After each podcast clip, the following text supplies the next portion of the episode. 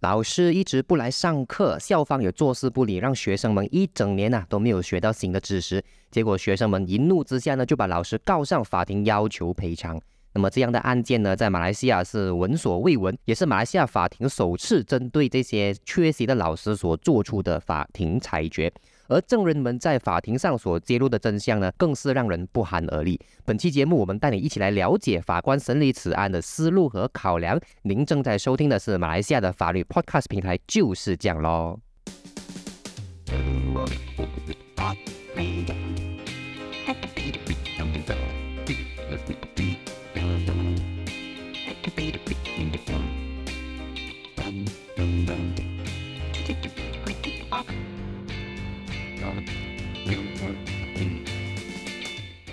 那么在马来西亚沙巴州呢，有一个叫做 Kota Belud 的县啊，这个县呢就是全马来西亚十大最贫穷的县之一。而这个县里面呢，有一所中学叫做 SMK Daun Gusi。我们的故事呢就发生在这一所中学了。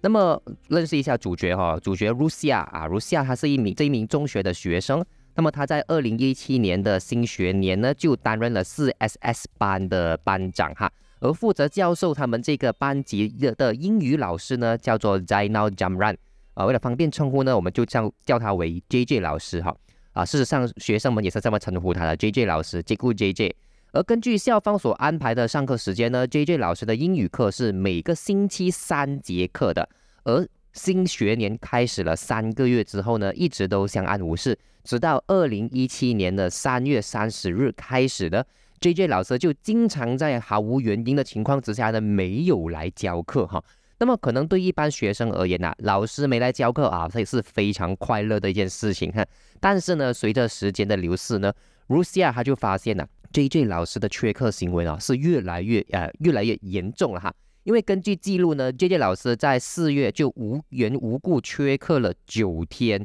五月缺课一天，六月缺课六天，七月缺课两天。甚至在八月到九月之间哦，J J 老师是直接是人间蒸发，就完全不来教课那一种啦。这不仅就导致整个四 S S 班的学生们的英语学习进度就非常的落后呢，而且他们也不知道到底要如何去应付他们在年尾的考试哈，老师都没有来教，这样这样我学什么？我学不到东西，这样我要讲去考试。那么呢，一些同学就开始向他们的班主任还有副班主任呢去投诉 J J 老师这样的一个行为，但是学生们却被告知说啊，啊我们就不想惹是生非啦，你们学生你们自己去自修英语就好，不要把事情闹大好吗？然后呢，在这件事情之后呢，学生们也陆陆续续向其他其他的老师进行投诉，但是呢，没有一个老师是愿意对这些学生伸出援手的。可见，对于 J J 老师平时就喜欢无故缺课的行为呢，学校里面的其他老师都是知道的，甚至很可能 J J 老师长期以来经常无故缺课，其他老师都视而不见，不想管这件事情，宁可息事宁人。间接呢就纵容了 J J 老师这样的一个行为哈，那么怎么办呢？怎么办？眼看老师们没有一个是愿意理会他们的，然后考试又要到了哦。那么是 S S 班的学生们呢，他们就在二零一七年的十一月一日就去呃到校长本人去跟他进行一个投诉，希望呢能够把这件事情让校长知道，让他们获得一个圆满的解决方案。还可以怎样？我已经投诉到校长去了了，还应该可以了吧？但是呢？学生们原本以为校长可以解决问题啊，主持公道，怎么知道校长却反咬他们一口，说：“你们为什么要到了年尾大考才来临时向校方投诉？而且，然后，而且校长的态度呢是非常恶劣的，他就去骂这些学生，就是说，就是你看你们这种态度不思进取的这种学习态度呢，才会导致娟娟老师根本就不愿意来给你们上课。你们应该自己检讨一下自己的学习态度。”而校长哦，他还落下狠话手啊！我们学校呢是不会对 J J 老师采取任何行动的，因为你们根本就没有证据显示 J J 老师没有来教你吗？你们这群学生，你们讲的话有谁会信？你们没有证据。但是校长不知道的事情就是，他的这一番言论呢，其实已经被学生们暗中记录了下来，作为证据的。无论如何，虽然整间学校没有人愿意伸出援手，但是这一间学校呢，还有最后的良心。那就是一名叫做 Nor Haija 的老师了。那么这名老师呢，他非常同情 4SS 班学生的遭遇，哈啊，他也非常的不认同 JJ 老师的行为，以及整间学校对这个问题不闻不问的态度。于是呢，这名老师他就一直以来啊，都在课后的时间，呃，去给四 SS 班的学生呢去补习英语，尽可能去弥补他们落后的学习进度。虽然有诺海加老师的呃这个课后补习，呃，整体的学习进度呢依然是不太乐观的哈。然后大考又要来了嘛，万一学生们的考试成绩考不好哦，可能上面的教育局官员就会来质问校长，哎，为什么这么差你们的成绩？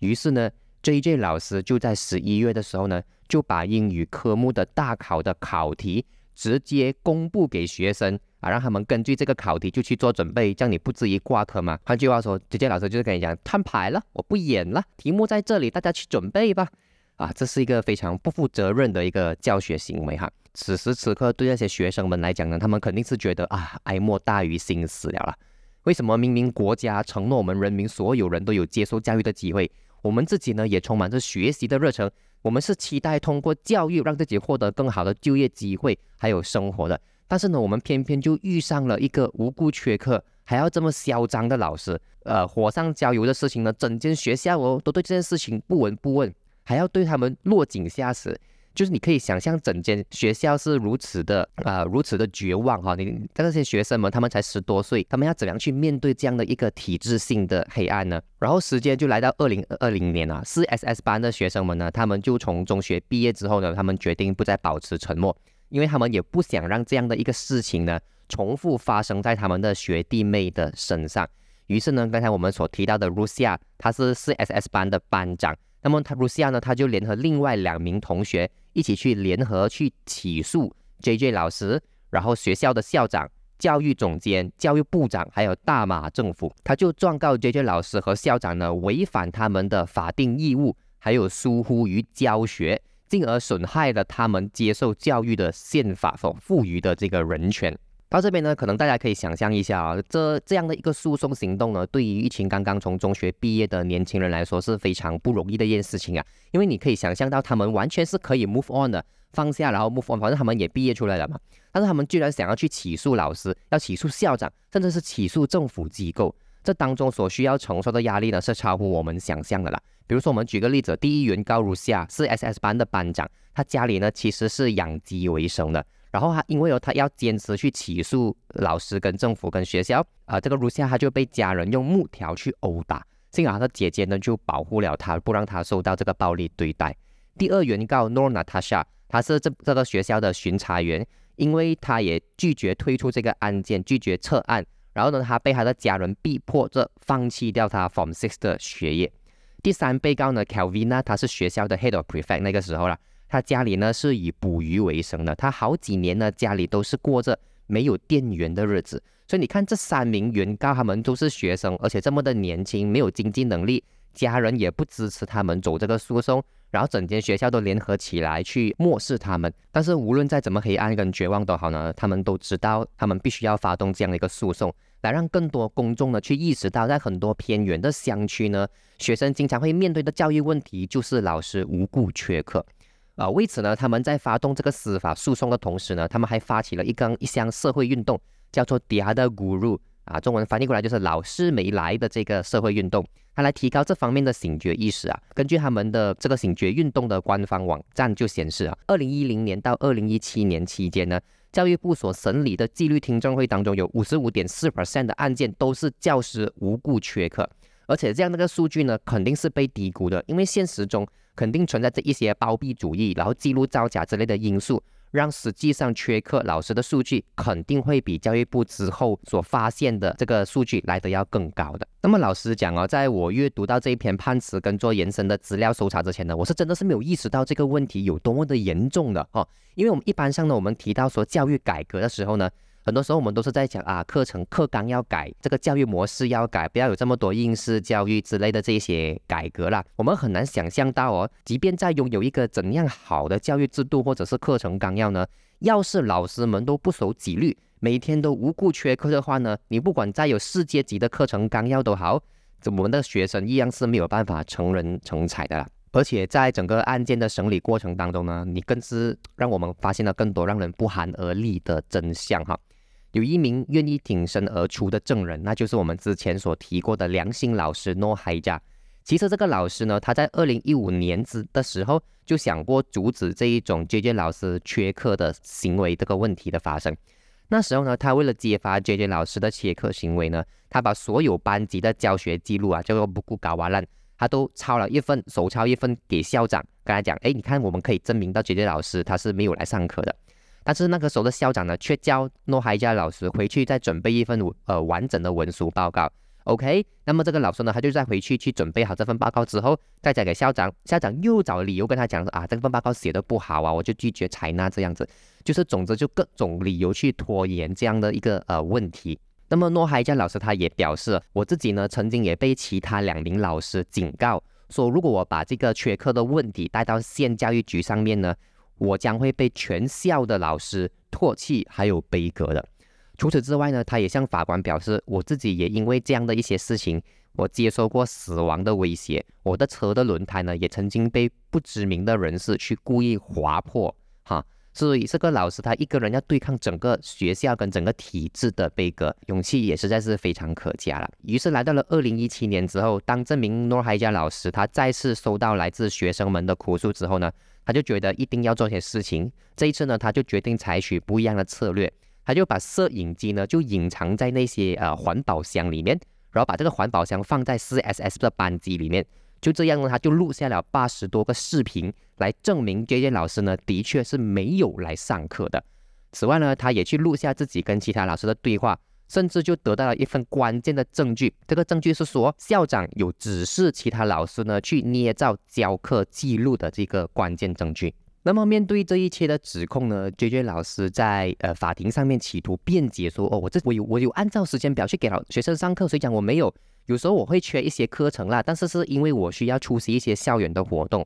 无论如何呢，J J 老师是没有提成任何好像公函啊或者书面报告之类的证据来证明自己的确是因为参加校园活动而没有办法去教学。此外呢，他也没有提成自己在二零一七年八月到十月的这个教学记录，然后他也没有任何的证据去显示这一份教学记录呢是不见了或者被毁坏了。那么法官呢就讲这是一个非常致命的事呃行为，因为教学记录呢是属于校方掌控之下的文件，而有了这份教学记录，我们就能够知道你到底有来上课还是没有来上课。如果校方或者老师选择他不提呈上来给法庭过目的话呢？那就会被马来西亚的证据法的第一百一十四局条文认为这一份证据的内容是不利于校方跟 J J 老师的。如果有呃法学生的话呢，这个相关的原则叫做 adverse inference 啦。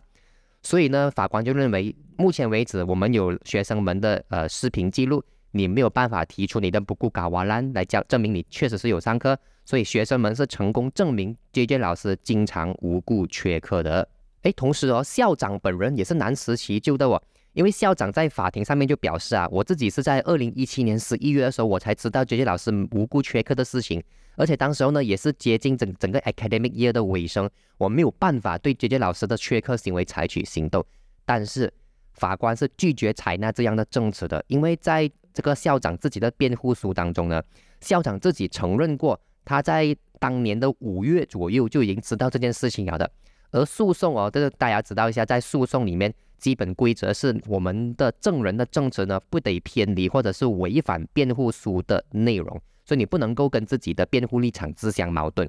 而且从学生们所提成的录音当中呢，其他老师也已经承认，校校长向来都知道说这些老师是缺课的这个呃这个事情，他知道了的，OK，但是他什么都没有做。此外呢，校长也没有提供任何的证据来表示他有对 J J 老师采取过任何纪律行动。当然没有了，因为他没有采取过纪律行动嘛。所以至此呢，学生们再一次成功证明了校长早已知情，但是他一直无所作为。然后你就会讲，哎，可能不来上课罢了，我可以有几严重呢？那么大家知道哦，J J 老师和校长的这样的一个行为呢，其实已经违反了他们在教育法令之下的义务哈。一九六六年，马来西亚的教育法令第十九条就有说明啊。所有学校呢都必须让他们的学生做好充分的准备去应付考试的。而在一九九三年公务员纪律操守条规里面也有说明哦，无故缺席职务的公务员呢必须被上级及时通报，并且采取纪律行动的。所有的上级也必须时刻监督自己的下属有没有违反纪律操守，并且必须尽快采取行动，否则呢将会被视为是一种疏忽的行为，也必须遭到纪律的对付。按照这样的法令跟条规呢，J J 老师是必须按照时间表去教课，不可以无故缺课的。而校长作为 J J 老师的上司，也有责任去确保他履行教课的职责，并且针对他的缺课行为采取行动。既然你们都没有做到的话，那就是疏于职守，并且违反自己的法定义务。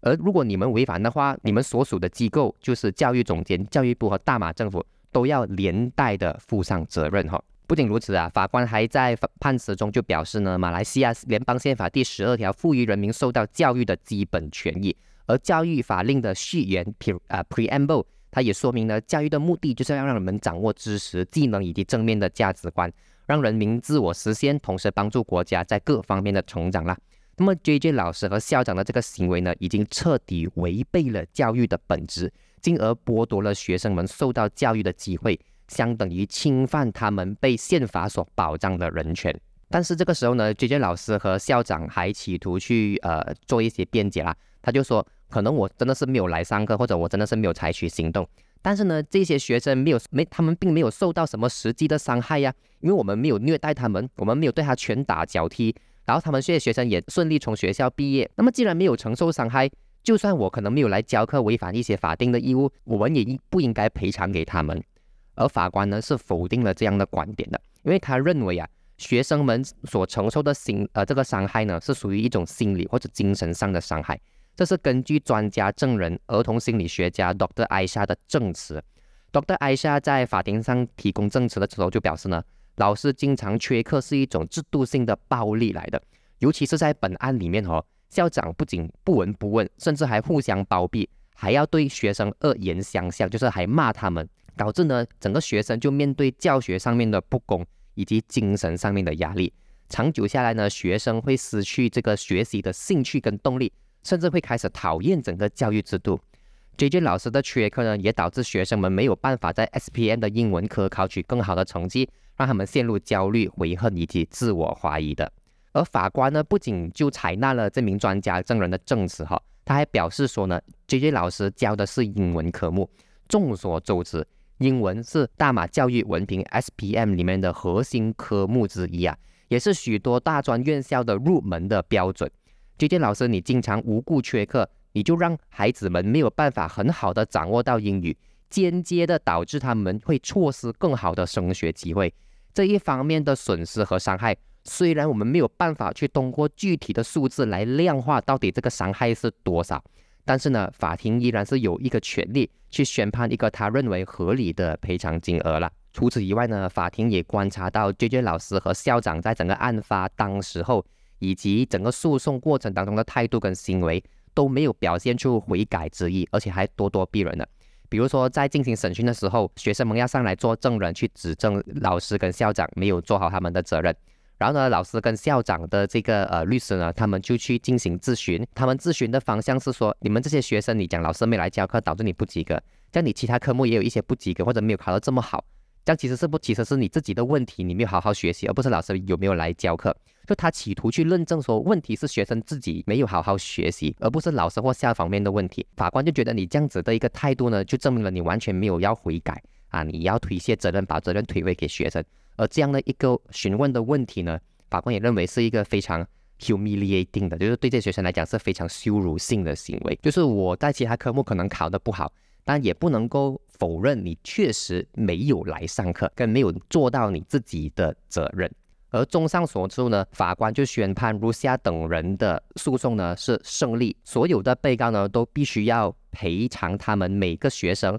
三万令吉的象征性赔偿，以及两万令吉的加重赔偿，加起来就是五万令吉了。而且据我所知，在这样的一个裁决之后呢，政府方面也没有继续提出上诉。换句话说，这样的一个胜利呢，是呃是确定了的。每个原告呢都可以获得总共五万令吉的赔偿。虽然案件到这边就讲完了，但是也可以给大家补充一下更多的背景知识。那么，针对同一个老师 J J 老师的诉讼呢，其实是有两个诉讼的，分别是一个是在二零一八年，跟一个在二零二零年。那么，二零二零年他的这个诉讼呢是先有了结果，也就是我现在刚刚分享的那一个啊裁决。而二零一八年的这个诉讼呢，它其实还在走着，还没有审完呢，就是呃，就是一月二十四号会再继续的审判。但是呢，随着二零二零年诉讼的结果已经出来了之后，相信在二零一八年很大概率还是一样会有这一个相同的结果了。另外呢，根据媒体报道，J J 老师其实已经被调走去其他学校了。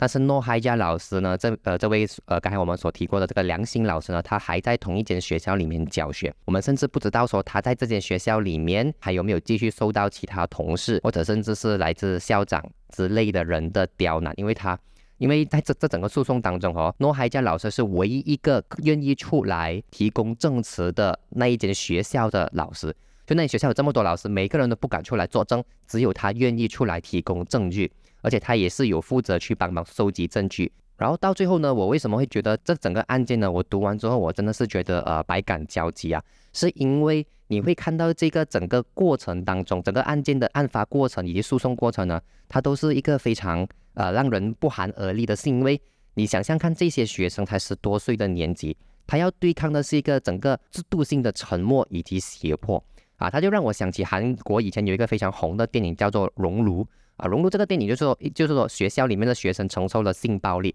但是没有一个人敢发声啊，校长、老师那些全部都不啊，沉全部都沉默，然后这样的沉默呢，就更加助长了这一份恶行继续的蔓延。我觉得这整个 scenario 我没有想到它会在马来西亚也发生，不过幸好也不是性暴力，而是呃教师还没有来上课，虽然这也是非常的糟糕，但是我觉得这边呢，我就我觉得更加要给这些学生们肯定。以及这些支持他们的人权斗士，甚至是律师，去给他们一个大大的鼓励，是因为非常不容易的。你要一个学生去对抗整个沉默的体制，整个官官相卫的一个体制，就是在整个学校都没有要来帮助你的时候，但是多么的黑暗跟绝望。我觉得正是因为这样，才更加显得这一个诉讼的难得可贵，以及它的结果能够给我们带来的反思。而且更重要的事情是，整个案件的呃 facts 呢，是凸显了我们国家一个非常根本性跟制度性的教育方面的弊端，就是到底老师教课这个事情有没有人去重视？就是整个二零一七年到底有谁采取过行动？为什么整间学校都没有人要去帮助这些学生？这些呢，都是我们的。呃，教育部官员甚至是有关当局呢，需要去好好的去思考的这个问题了。